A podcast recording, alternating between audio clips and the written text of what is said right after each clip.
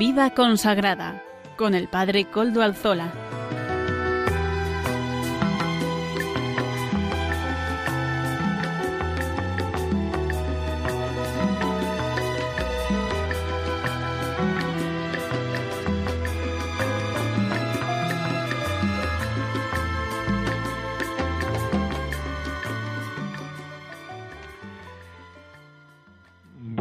Tardes, hermanos, amigos y oyentes. Hoy es jueves y son las cinco de la tarde, una hora menos en las Islas Canarias.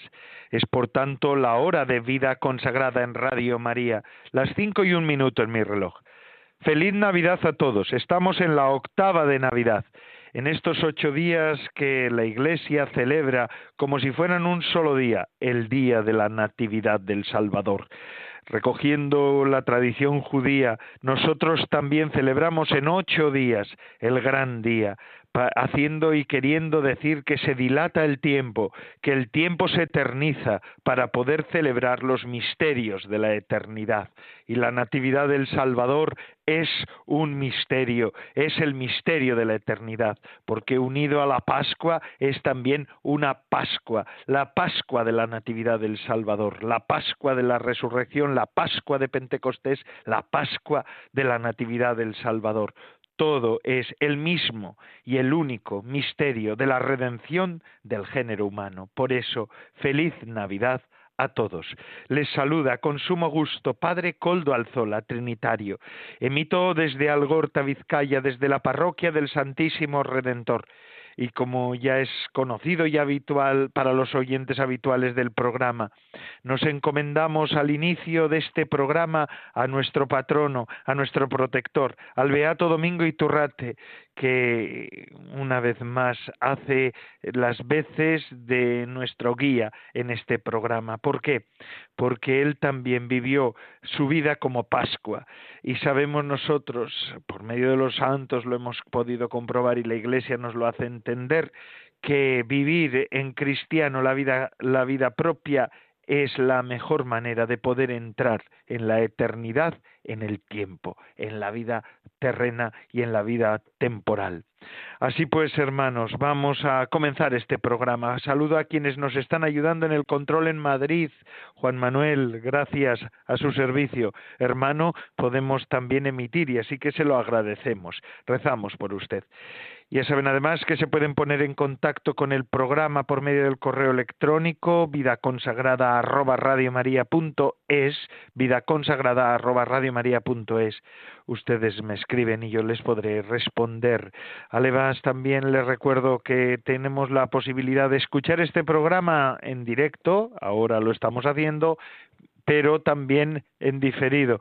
Ahí están los podcasts de la, en la web de podcast de Radio María. Pueden ustedes bajar el podcast de este programa que suele subirse pues en los próximos días, en las próximas horas.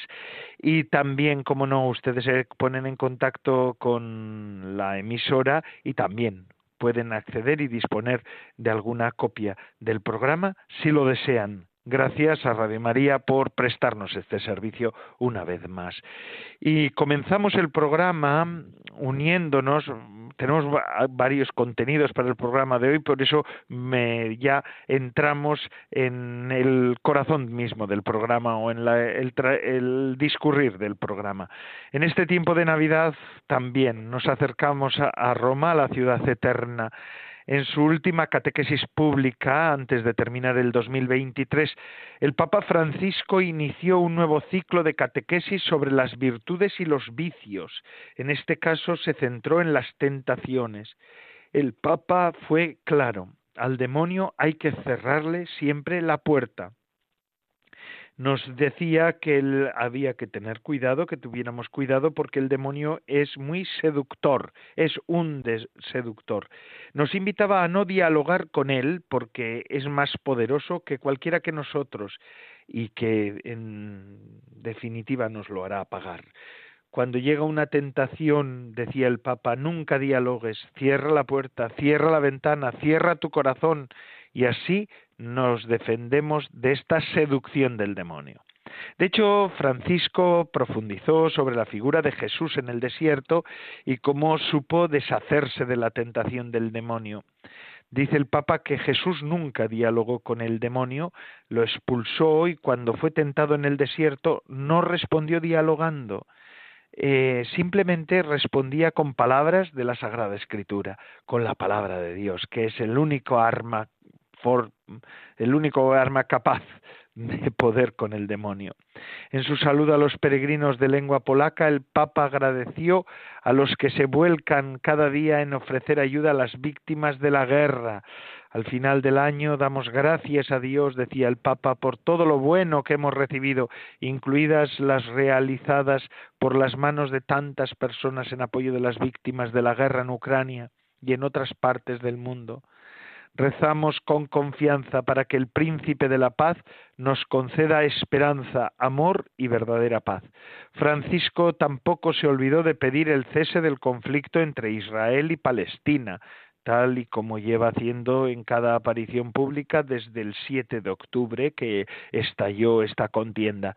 El día 26 de diciembre el Papa rezó en la plaza de San Pedro el Ángelus, no pudo ser de otra manera. En el día en que la Iglesia recuerda el primer mártir, San Esteban, el Papa pidió rezar por las comunidades cristianas que sufren discriminación o incluso persecución en el mundo. De hecho, según las, eh, las organizaciones, Ayuda a la Iglesia Necesitada y otras organizaciones eh, de los de, que hablan y que trabajan con los cristianos perseguidos, el derecho humano fundamental a la libertad religiosa es violado en uno de cada tres países del mundo. Por otro lado, el Papa también encomendó a San Esteban la paz mundial. Eh, pues hablaba también de los conflictos que ahora están abiertos y finalmente acababa invitando a luchar por la paz. En total, en la Plaza de San Pedro, hasta 15.000 personas fieles rezaron junto al Papa eh, el Ángelus en el día de San Esteban, que en Italia era festivo. Y ahora, antes de seguir con el programa, vamos a escuchar las palabras del Santo Padre en la catequesis de ayer del miércoles 27 de diciembre. Escuchamos al Papa. Queridos hermanos y hermanas, hoy comenzamos un nuevo ciclo de catequesis dedicado al tema de los vicios y las virtudes. Como punto de partida nos situamos en el libro del Génesis donde se presenta de diversa manera la dinámica del mal y de la tentación. En el relato de Adán y Eva, por ejemplo, vemos cómo Dios quiere preservar a la humanidad de la presunción de omnipotencia, de querer ser como dioses. En cambio, ellos sucumben a la tentación, no reconocen sus propios límites, la soberbia entra en sus corazones y rompen la armonía con Dios. Y el mal es el mismo castigo. Con estos relatos la Biblia nos enseña que no hay que detenerse a dialogar con el diablo. Con el diablo nunca se dialoga, nunca. A veces podemos pensar que lo podemos vencer. El, el demonio actúa muchas veces bajo apariencia de bien por eso en nuestra vida cristiana es fundamental discernir si nuestros pensamientos y deseos provienen de Dios o por el contrario del adversario. Para ello es necesario que permanezcamos siempre vigilantes y sobre todo custodiando el corazón.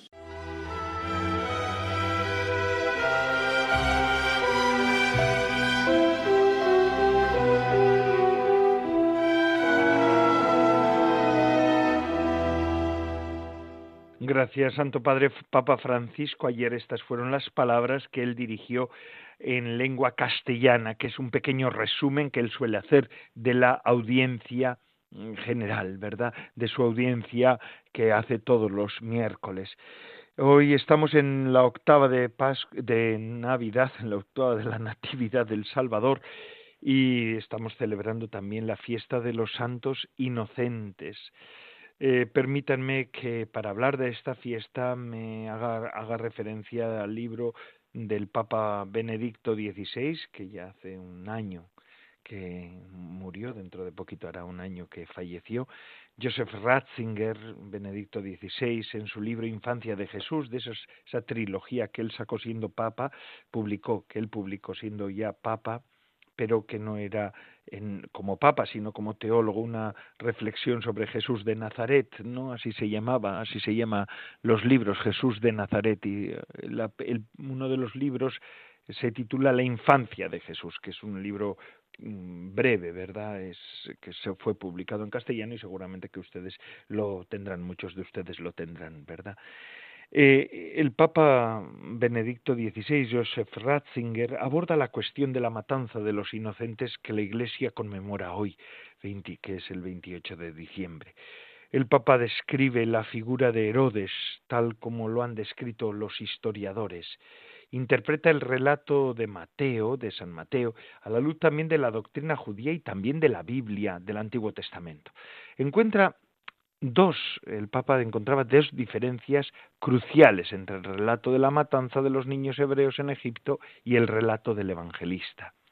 Y concluía en su libro con una enseñanza que todavía hoy una madre que ha perdido un hijo puede aplicarse, ¿verdad? Y que, que, también nos sirve a nosotros. El grito de Raquel es un grito del mismo Dios, al que solo Dios puede responder.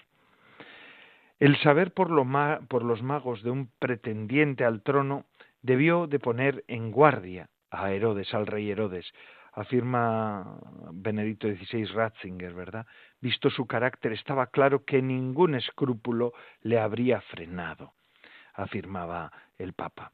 Es cierto, también sigo leyendo algún párrafo, entresacando párrafos del ese libro, que no sabemos nada sobre este hecho por fuentes que no sean bíblicas. Estas son palabras del Papa ¿eh? en el libro eh, La infancia de Jesús. Pero teniendo en cuenta tantas crueldades cometidas por Herodes, eso no demuestra que no se, hubiera producido el crimen. En este sentido, Rudolf, Rudolf Pesch eh, cita al autor judío Abraham Shalit, ¿no? Dice, la creencia en la llegada o el nacimiento en un futuro inmediato del rey mesiánico estaba entonces en el ambiente, en el, en el, en la tiempo, en el tiempo de Jesús, del nacimiento de Jesús, estaba en el ambiente esta, esta, esta creencia, ¿verdad? Y esta, eh, esta intuición de que ya estaba por llegar el Mesías. Y dice Abraham Shalit, que es un autor judío, el déspota suspicaz veía por doquier traición y hostilidad, y una vaga voz que llegaba a sus oídos podía fácilmente haber sugerido a su mente enfermiza está hablando de Herodes, la idea de matar a los niños nacidos en el último periodo. La orden, por tanto, nada tiene de imposible y es muy verosímil. Esto lo dice Rudolf Pesch citando a Abraham Shalit, que es un autor judío. La realidad histórica del hecho, añade el Papa Benedicto XVI, sin embargo, es puesta en tela de juicio por un cierto número de exégetas, fundándose en otra consideración. Se trataría aquí del motivo ampliamente difundido del niño regio perseguido, un motivo que, aplicado a Moisés en la literatura de aquel tiempo, habría encontrado una forma que se podía considerar como modelo para este relato sobre Jesús de Nazaret. No obstante, y esto lo dice el Papa Benedicto XVI en ese libro, los textos citados no son convincentes en la mayoría de los casos y además muchos de ellos son de una época posterior al Evangelio de Mateo. La narración más cercana, temporal y materialmente, es la Haggadah de Moisés, transmitida por Flavio Josefo, una narración que da un nuevo giro a la verdadera historia del nacimiento y el rescate de Moisés. Recuerda que el libro del Éxodo relata que el faraón, ante el aumento numérico y la importancia creciente del pueblo hebreo, decidió tomar la medida drástica que todos conocemos, que fue matar a los, a los varones judíos. La Agadah, sin embargo, lo cuenta de manera diferente. Los expertos en la escritura habían vaticinado al rey que en aquella época iba a nacer un niño de sangre judía, que una vez adulto destruiría el imperio de los egipcios, haciendo a su vez poderosos a, los israelitas.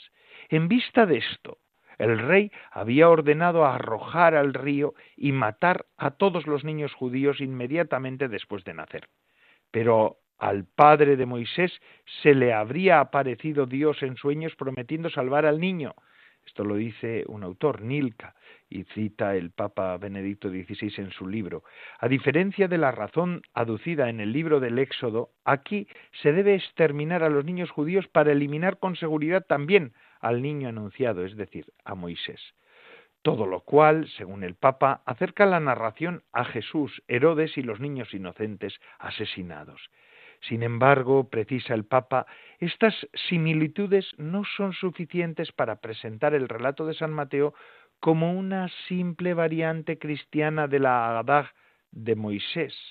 Las diferencias entre los dos relatos son demasiado grandes para ello. Es decir, quiere decir, el Papa Benedicto XVI quería decir que son distintos aquellos relatos que estaban escritos sobre Moisés y el relato que, escribe San Mateo en el Evangelio suyo. Por otra parte, Antiquitates de Flavio Josefo se han de colocar muy probablemente en el tiempo posterior al Evangelio de Mateo, aunque la historia en sí misma parece indicar una tradición más antigua. Joseph Ratzinger, Benedicto XVI, afirma que también Mateo retoma la historia de Moisés para facilitar una interpretación del evento. Ve la clave de comprensión de su relato en las palabras del profeta Oseas.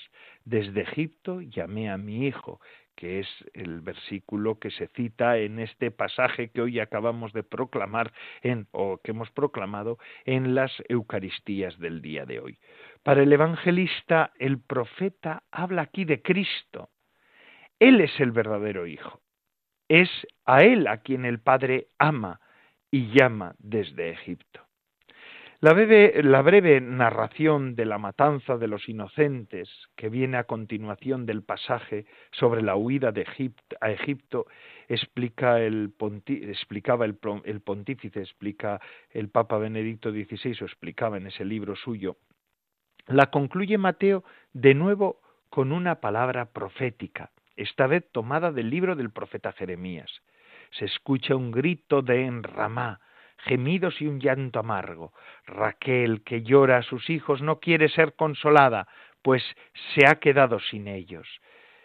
En Mateo afirma el Papa, afirmaba el Papa Benedicto XVI, hay dos cambios respecto al profeta.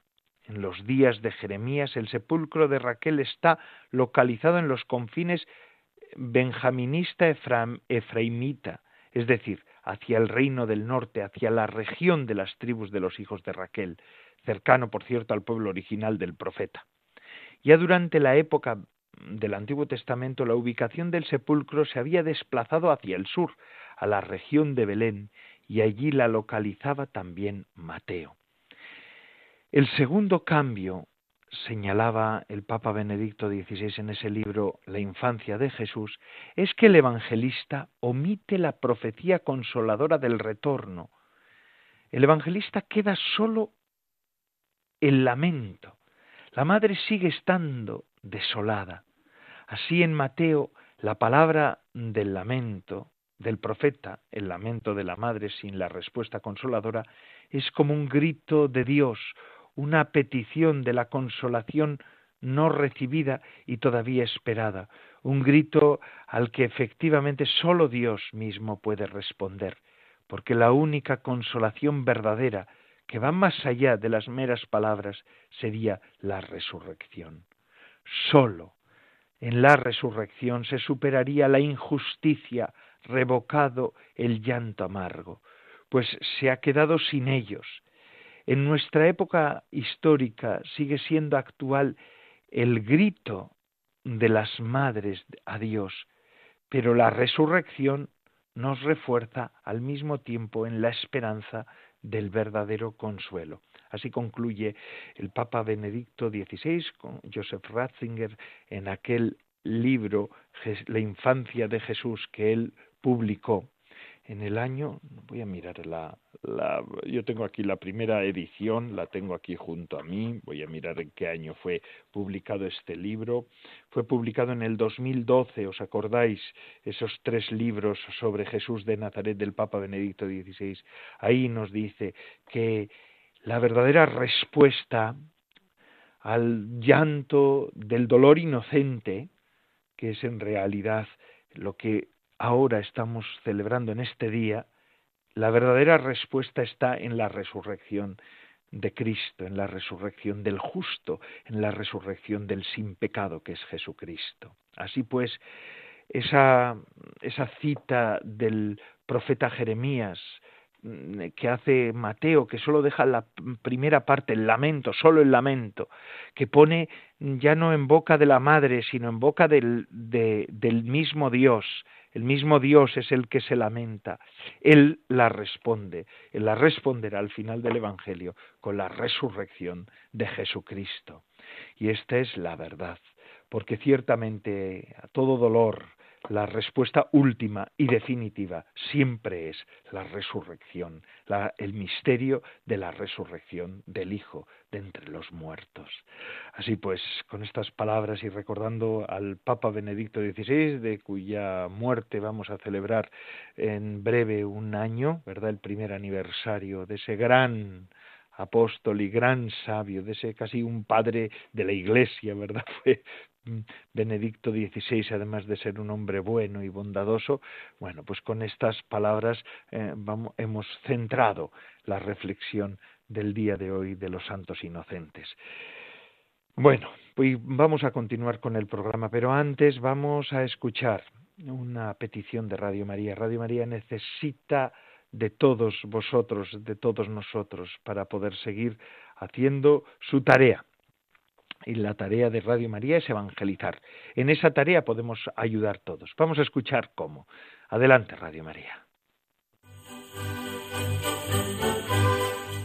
Estamos celebrando cómo el amor loco y apasionado de Dios por los hombres se hizo carne en un niño nacido en un pesebre, suscitando a su vez una respuesta evangelizadora en aquellos que recibieron ese anuncio. Así lo hicieron los pastores, que tras ver a Jesús contaron lo que se les había dicho de aquel niño. Una buena noticia que es la razón de la existencia de esta radio que desde hace 25 años extiende en España a través de las ondas lo que habían visto y oído los pastores de Belén, cambiando las vidas de quienes escuchan la palabra de Dios y acogen a Jesús en sus corazones. Ayúdanos a seguir haciéndolo muchos años más con tu oración, compromiso voluntario, testimonios y donativos. Colabora. Puedes hacerlo sin moverte de casa, con una simple llamada al 91 822 8010, a través de Bizum o en nuestra página web www.radiomaria.es, en el apartado Donativos, donde verás los números de cuenta para realizar una transferencia bancaria. También puedes hacerlo con tarjeta o PayPal. Radio María, una radio que cambia vidas. Y así es, Radio María, una radio que cambia vidas y es cierto, ¿verdad? Aquello que vieron los pastores es lo que anuncia Radio María y en este evento evangelizador estamos participando usted y yo, entre otros, entre otros.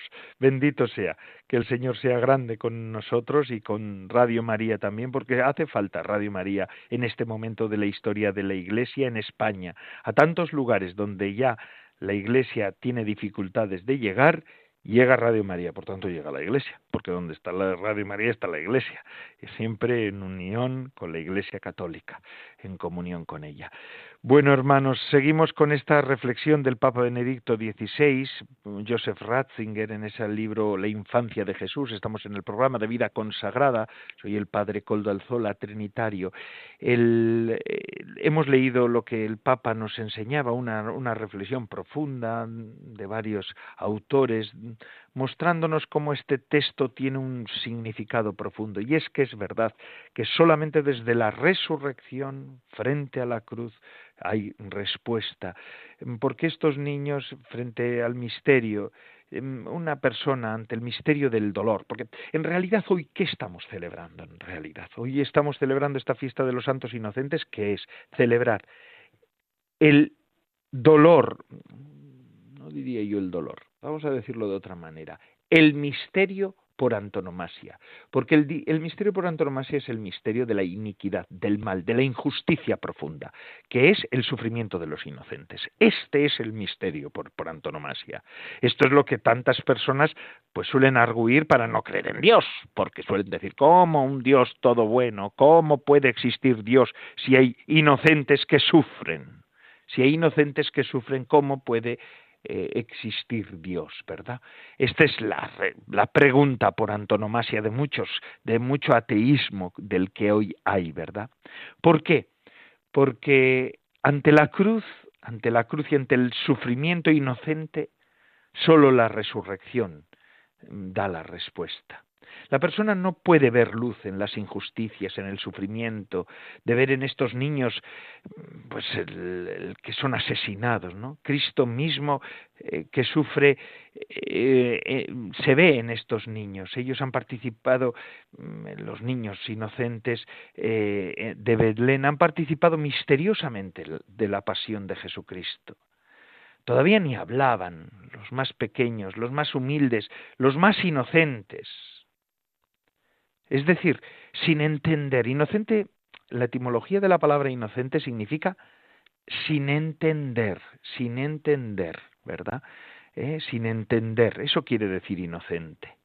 Bueno, pues ellos, sin entender, han sufrido lo que la gente, eh, sin entender, han sufrido eh, el escarnio de un tirano, sin entender. De ninguna manera no son capaces de entender y han tenido que sufrir. No son capaces de entender y han dado testimonio del amor de Cristo y de la entrega a Cristo. Eh, esto es sin entender.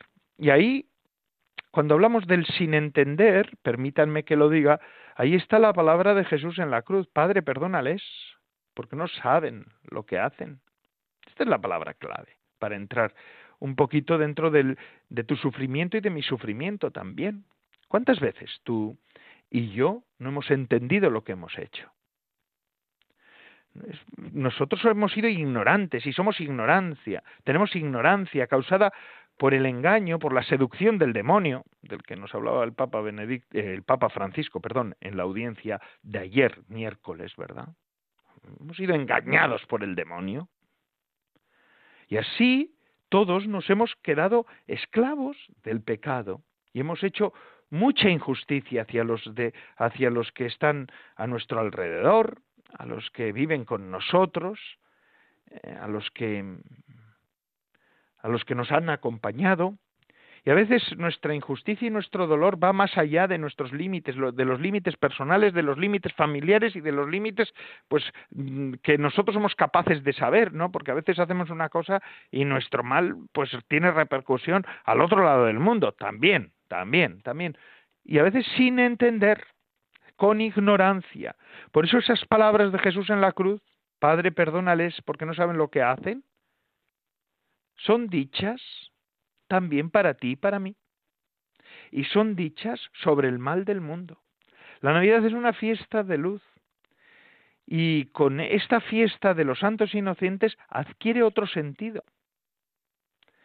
Hoy, hermanos queridos, yo los invito a ustedes, o les invito a contemplar el pesebre. Hoy a pedir al Señor la luz de la fe para poder reconocer en este niño a Dios mismo que se ha hecho carne, que se ha hecho tu carne, que se ha hecho mi carne, para que tu carne que lleva la injusticia, la carne de tu hijo, que lleva la injusticia, la carne mía que lleva la injusticia, la carne de todos los inocentes que llevan la injusticia, sea la carne de Cristo.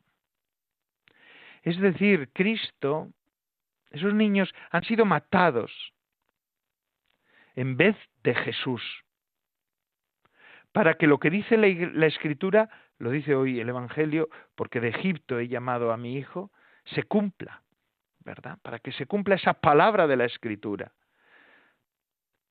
de la esclavitud, desde la angustia.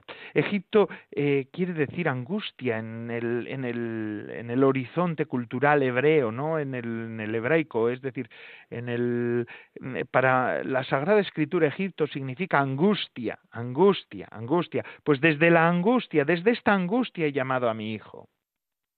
Entonces estos niños han entrado antes de Cristo, con Cristo en la angustia de Egipto, para que Cristo podría salir de, hacia Egipto y pudiera volver de Egipto, para que la profecía se cumpliera.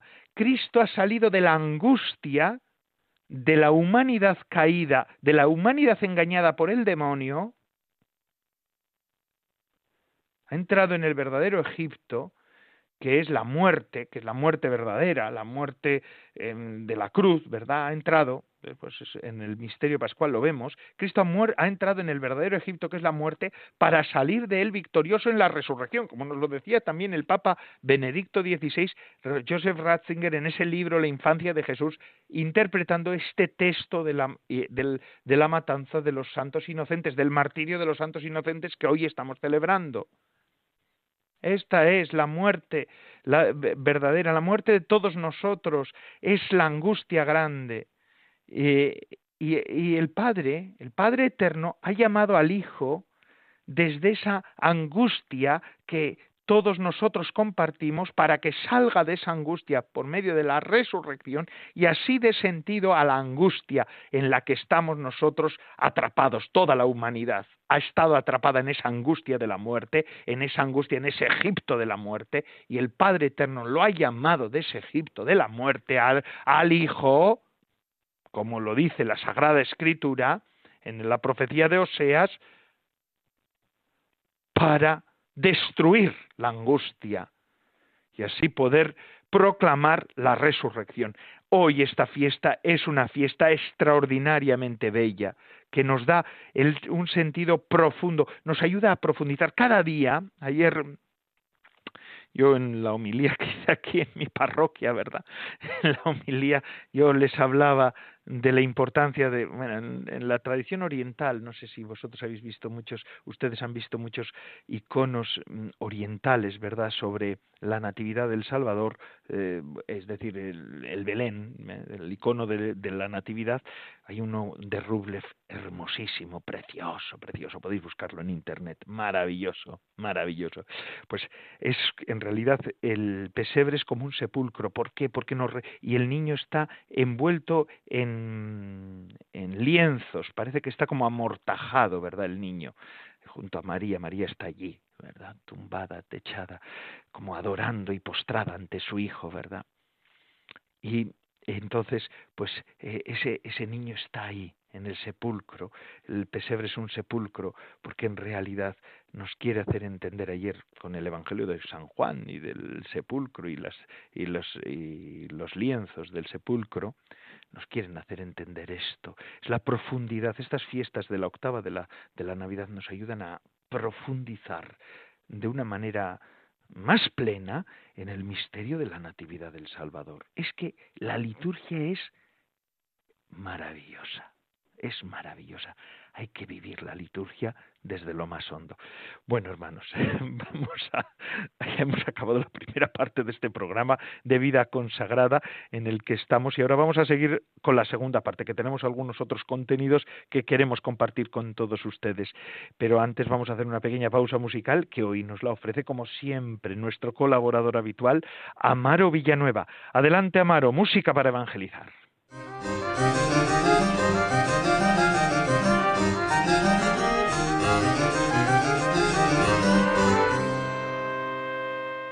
Buenas tardes, Padre Coldo, y buenas tardes a todos los oyentes de Radio María. Bienvenidos a la sección de música para evangelizar. Hoy vamos a escuchar la canción Qué bien se está aquí. Interpretan los cantantes católicos Atenas y John Carlo.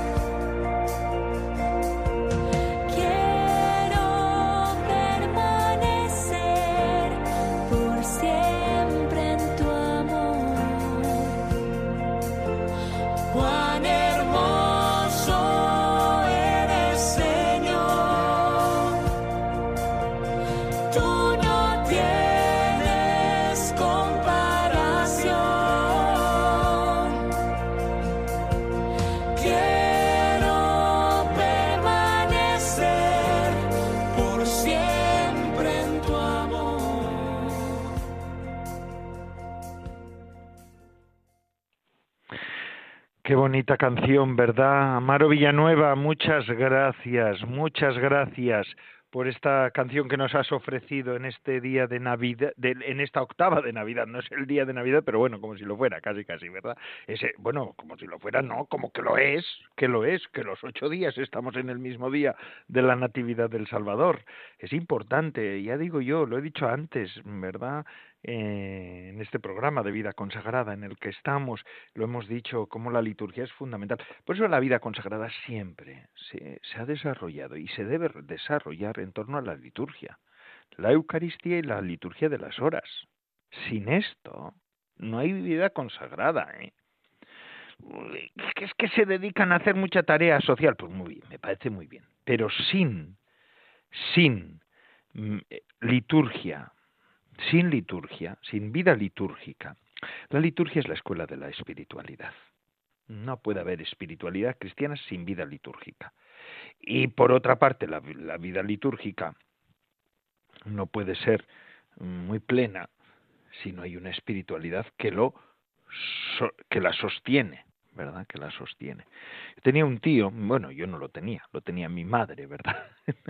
un tío claretiano que se llamaba el padre Martínez de Antoñana, que fue un liturgista importante antes del Concilio Vaticano II. De hecho, participó en la primera sesión como perito en la primera era de Álava, mi madre era también de Álava, eh, participó en la primera sesión del Concilio Vaticano II, en la primera sesión, que es la que empezó con el tema litúrgico, que después, por eso la primera eh, constitución dogmática es la Sacrosanctum Concilium, que es sobre la liturgia.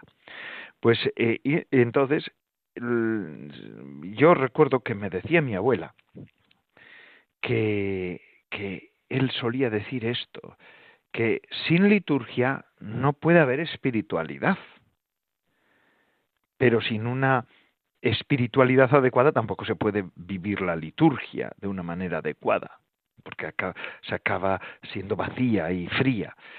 Pero es esto, pero no lo olvidemos, la liturgia es algo fundamental. Estamos en el mismo día de la Navidad que lo hemos que se alarga en ocho días para mostrar la entidad de esta fiesta. Bueno, Bendito sea. Bueno, me dirán que soy un poquito arbóreo yo, pero es que es que es que para mí es una maravilla vivir estos días. Este, la octava de Navidad, la octava de Pascua suele ser grandiosa, pero ya estamos en primavera, es distinto. Pero ahora que tienes que estar en casa, que tienes que estar también, que estos días son como días más de calma, ¿verdad? Para, para, para por lo menos para los religiosos que estamos en parroquias, que hay algunas cosas que cesan y que ahora pues estás más dedicado a la, a la oración, a la lectura, a la, a la celebración, ¿verdad? A las distintas celebraciones, pues es una maravilla. Además, yo recuerdo que en mi tiempo de formación en la orden, nosotros en esta semana solíamos hacer los ejercicios espirituales. Una cosa muy buena, ¿eh? Muy buena para evitar distracciones para celebrar esta octava de Pascua, octava de, de Navidad, perdón. Y en estos días, pues al hacer los ejercicios espirituales, ahí es donde yo percibí por primera vez cómo la octava era una octava ensangrentada con los mártires pero percibí también como estas fiestas que de primeras pensaba yo, pero ¿por qué celebraremos esta a San Juan Evangelista, que no fue mártir, pero bueno, a San Juan Evangelista, a San Esteban? ¿Por qué celebraremos ahora si tendríamos que estar muy centrados en la octava, solamente en la natividad del Salvador, ¿no? Pero pero yo me di cuenta en aquel entonces en mi formación, gracias a estos días de ejercicios que hacíamos en estos días, pues me di cuenta que verdaderamente estos, estas fiestas ahondaban en el sentido. Luego con el tiempo lo he ido descubriendo mejor, gracias también a, la, a, los pastores de la iglesia, ¿verdad? Y mm, gran maestro de liturgia es el Papa Benedicto XVI, la verdad es que es así. Pero el, eh, uno se da cuenta de la hondura, estas, estas fiestas ayudan a ahondar, a ahondar en la, en la luz de la Navidad, de la Natividad del Salvador. Bueno, pero vamos a seguir porque no voy a hablar yo solo, ¿verdad? Que yo en este programa hablo padre Coldolzola habla en el programa de vida consagrada que presenta, pero no soy yo solo el que hablo, sino que también tenemos colaboradores. Y hoy tenemos a nuestro matrimonio que nos acompaña en todos los programas, Lourdes Muñoz y Salvador Morillas. Ellos nos ofrecen esta sección de, la, de formación. Vamos a, a seguir leyendo ese libro Anquila Domini, la sierva del Señor, de Adrienne von Speyer. Ella es también, junto con Hans Urs von Balthasar, la, la fundadora, la cofundadora, son cofundadores de la comunidad de San Juan, ese instituto secular, que también es vida consagrada, que nos acompaña en este tiempo, ¿no? María es la primera que ha osado arriesgarlo todo para entregarse en las manos de Dios nos guía ella, María, nuestra Madre, nos guía en este viaje que hacemos todos juntos para plasmar todo nuestro ser, para que sea conforme al sí que ella, que María pronunció al ángel. Así aquella promesa sin restricciones, aquel hágase en mí según tu palabra, se hace la más bella respuesta que un ser humano pueda dar a Dios y lo aprendemos siguiendo las huellas de María. Vamos a, escuchar este, estas, estas reflexiones sobre el sí de María que hoy nos ofrece Salvador Morillas y Lourdes Muñoz. Adelante. Buenas tardes, bienvenidos al programa semanal de formación animado por la Comunidad San Juan, una comunidad de vida consagrada que vive los votos en medio del mundo, cuyos patronos son San Juan Evangelista, cuya fiesta celebramos ayer, y San Ignacio de Loyola. Presenta el matrimonio Salvador Morillas y Lourdes Muñoz. Buenas tardes a todos. En este tiempo de Navidad profundizaremos en el evento que funda nuestra fe, la Encarnación, siguiendo las huellas de María, la Madre del Señor, a partir de la luz del sí, con el libro Anchila Domini, la sierva del Señor, de Adrien von Speyer. Para situarnos, la semana pasada vimos entregar el propio sí es afirmar el amor. María también dice sí a sí misma. El sí como decisión personal, el sí como actitud. Hoy meditaremos sobre las partes siguientes. El sí a Dios es nuestro fundamento existencial. María se deja penetrar por el sí. El sí es plenitud de fe, esperanza y amor. El sí a Dios es nuestro fundamento existencial. Este sí a sí misma es para María como secundario, solo acompaña en vista del sí al ángel y a Dios. Solo significa que en todas las situaciones y decisiones de su vida, si bien Dios dispone totalmente de ella, volverá a encontrar siempre de nuevo este sí como el fundamento esencial de su existencia. La semana pasada hemos meditado ya sobre este sí de María a sí misma en vista de la encarnación. María no ha dicho solo sí a Dios, sino también a sí misma, y este sí es secundario respecto del primero. Este proceder de la Madre del Señor, sin embargo, especialmente en este tiempo de Navidad, nos invita a parar y reflexionar. Acabamos de festejar una de las fiestas más importantes del año litúrgico, el nacimiento de nuestro Señor en Belén. Es punto de llegada del tiempo de Adviento, meta de toda la humanidad y toda la espera desde, desde tiempos inmemoriales. Es un punto de llegada. La fiesta, el recogimiento para acoger al Señor, son perfectamente adecuados a este tiempo y a esta fiesta de la Natividad. Ahora bien, María nos muestra aquí que eso no es todo. María ha dicho sí, y esta decisión personal va a caracterizar de ahora en adelante su existencia. Es como un fundamento. De hecho, es el fundamento esencial de su existencia. Esto para nosotros significa que la Navidad, como final de un embarazo de nueve meses, es tanto un punto de llegada cuanto un punto de partida, una ocasión para recordar nuestro sí existencial a Dios, ese fundamento que rige nuestro caminar en el mundo y le da sentido. María se deja penetrar por el sí. Ella quiere ser y permanecer la que ha dicho sí. Ella se deja penetrar completamente por él, justamente porque se trata del primer sí cristiano. En estas palabras hay un desarrollo más respecto de lo que acabamos de oír sobre nuestro sí fundamental y existencial a Dios. Mejor dicho, hay una profundización. María no quiere simplemente recordar un hecho del pasado, un sí dado una vez. El sí que hemos dado una vez a Dios para recibir su salvación, para ponernos a su servicio, no es un hecho del pasado. María considera que este sí le da forma, le penetra completamente, porque es el primer sí cristiano. Ella quiere ser, en la historia de la salvación, este sí que se clava en la historia y sigue viviendo en ella y en todos los que en sus huellas quieren seguir al Hijo. El sí es plenitud de fe, esperanza y amor. Su palabra de donación de sí es lo contrario de la pérdida de sí en la desesperanza. Su sí contiene la plenitud total de la fe, el amor y la esperanza. Con este pequeño párrafo hay tantas cosas que se suponen en nuestra vida de fe que vale la pena detenernos un poco. Cuando donamos algo a alguien, ya no poseemos ese algo. Lo hemos dado y nosotros carecemos de ese algo que acabamos de donar. Un don es una privación de algo que nos pertenece. El riesgo consiste en considerar el don como una forma de tejer una red de seguridad, donde los otros pueden, por lo menos en principio, ayudarme si lo necesito, o simplemente devolverme el favor de otra forma.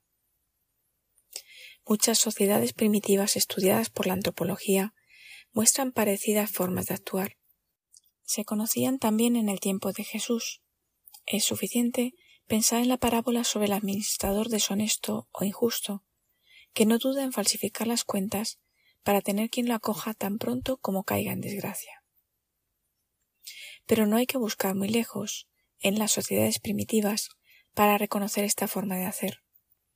Basta con mirar alrededor y en nuestro interior para reconocer dicha actitud.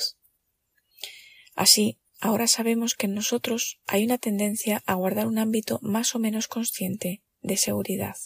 Ahora bien, este ámbito la Madre de Dios no lo conoce. Y si hemos escuchado el texto con atención, y lo vamos a repetir para todos los oyentes, vemos que aquí no hay un don material o espiritual cualquiera en juego, sino el todo de la persona. Adrien habla de donación de sí, así que la donación de la cual estamos hablando en este caso supera abundantemente las donaciones materiales a las cuales hemos hecho alusión más arriba con las sociedades primitivas, la parábola del administrador injusto y todas nuestras zonas de seguridad. No, aquí estamos hablando del todo, de la donación de sí. Bien, aquí la actitud de María nos muestra que este donarse no es un donarse en la nada, en el vacío. No es una pérdida de sí en la desesperanza, sino que contiene la plenitud total de la fe, el amor y la esperanza. Es decir, ella se dona y este don contiene fe, esperanza y amor en una plenitud total. Y esta plenitud no se extingue en el don, sino que sigue viviendo y actuando y acompañando a María, y con ella a todos nuestros pequeños e imperfectos síes que, siguiendo su huella, hemos dado y seguimos dando al Señor. Y así terminamos hoy nuestra lectura y comentario del libro de Adrien von Speyer, Anchila Domini, la sierva del Señor. Este libro, de donde son extraídas las meditaciones que acabamos de escuchar, se puede descargar en la página web baltasarspire.org, apartado Publicaciones. Les esperamos el próximo jueves para seguir con las contemplaciones marianas de Adrien von Speyer. Les saludan Salvador Morillas y Lourdes Muñoz. Buenas tardes a todos.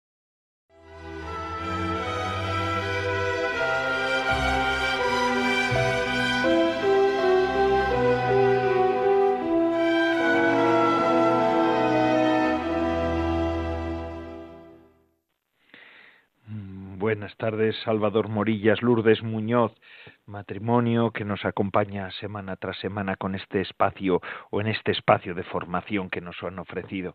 Gracias, gracias de verdad, de corazón, porque nos han hecho introducirnos, verdad, por medio de María, de la mano de María, en este misterio de su sí, que es el, el misterio del sí de todo ser humano, de todo hombre y de toda mujer. Y así en este programa de vida consagrada contamos con su ayuda normalmente. Y es que las palabras aquellas del Génesis, del capítulo cuarto del Génesis, ha recibido un varón por el favor de Dios, serían las que María en lo hondo de su corazón dijo cuando vio a su hijo nacer, ¿verdad? Toda madre agradece cuando abraza por primera vez a su niño. Es un regalo, es un don de Dios. Pues este es el don de Dios por antonomasia.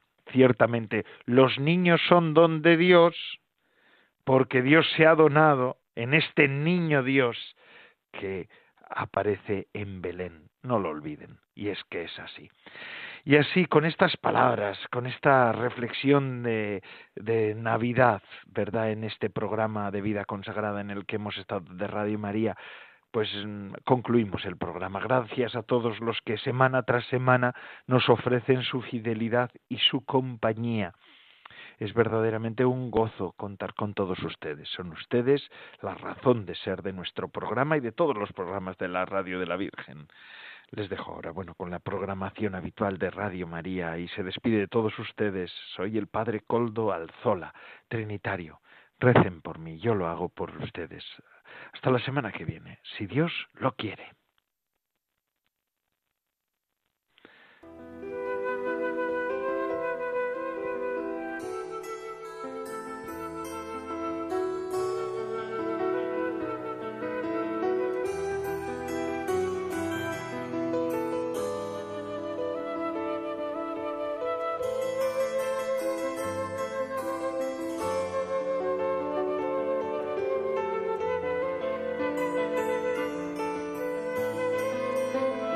Vida consagrada con el Padre Coldo Alzola.